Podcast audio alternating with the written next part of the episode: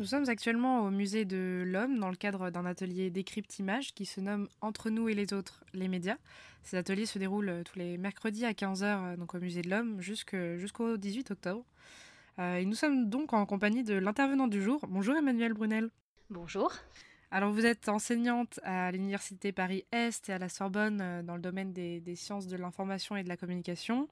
Vous préparez actuellement une thèse de doctorat qui aborde euh, les représentations de la diversité dans la communication, euh, motif des médiations de l'altérité. Et c'est d'ailleurs le sujet de l'atelier d'aujourd'hui euh, qui concerne la représentation de la diversité dans la publicité. Pourquoi est-ce important d'insérer de la diversité dans la pub? Alors pour moi, il est important en fait d'observer les manières dont la publicité va se servir de représentation des personnes racisées pour porter un propos dessus qui soit plutôt positif et que donc on va être amené à qualifier de diversité euh, en France, en tout cas dans une perspective promotionnelle.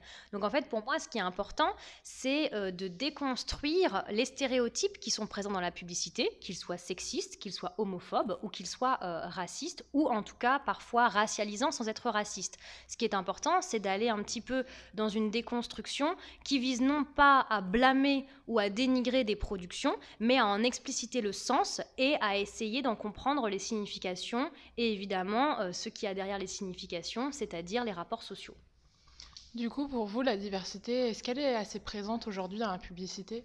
Alors je dirais pas euh, que j'aurais une perspective en termes de assez ou pas assez présente, j'essaierai plutôt de voir de quelle manière on la représente. Si on dit que la diversité ça correspond à des moments où il y a des personnes racisées, alors on peut observer un certain nombre d'objets publicitaires dans lesquels sont présentes des personnes racisées. Et donc ce qui va être important, c'est de regarder de quelle manière elles sont présentes. Est-ce que c'est pour euh, jouer des rôles euh, de voyous? Est-ce que c'est pour jouer des rôles sociaux valorisants? Est-ce que c'est pour euh, mettre en scène un stéréotype à la peau dure? Ou est-ce que c'est pour, au contraire, déconstruire des stéréotypes? Donc en fait, l'usage que l'on fait des figures des personnes racisées, que ce soit pour promouvoir la diversité ou pour promouvoir une vision du monde moins stéréotypée, ça a un intérêt de recherche en soi.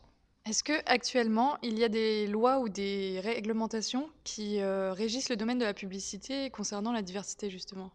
Alors en fait, on a euh, dans le domaine audiovisuel le CSA qui a pris des mesures et des dispositions pour faire apparaître de manière plus réaliste la diversité. Au départ, c'était une vision quantitative, donc il fallait juste avoir plus de personnes identifiables comme racisées ou appartenant à des minorités visibles ou appartenant à la diversité ou appartenant euh, voilà, à la catégorie des immigrés, etc.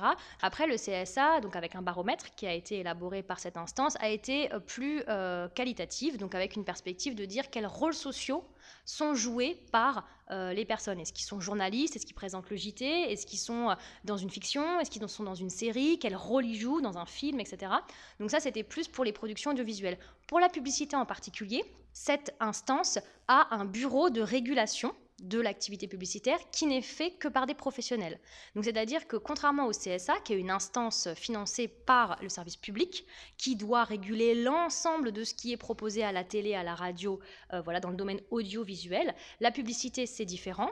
Et en fait, la publicité, elle est autorégulée par les professionnels qui se réunissent donc anciennement, ça s'appelait l'ARPP, l'Agence de régulation euh, des productions publicitaires. Et donc c'est une instance qui, comme le CSA, vise à vérifier que les contenus publicitaires ne sont pas racistes, sexistes, homophobes et qui doivent quand même avoir donc un regard. Toutes les publicités qui sont produites en France passent par ce bureau de vérification. Rien n'est fait de manière spécifique sur la diversité, d'où euh, le fait que j'ai estimé qu'il était nécessaire de faire un travail là-dessus dans mon propre travail de recherche.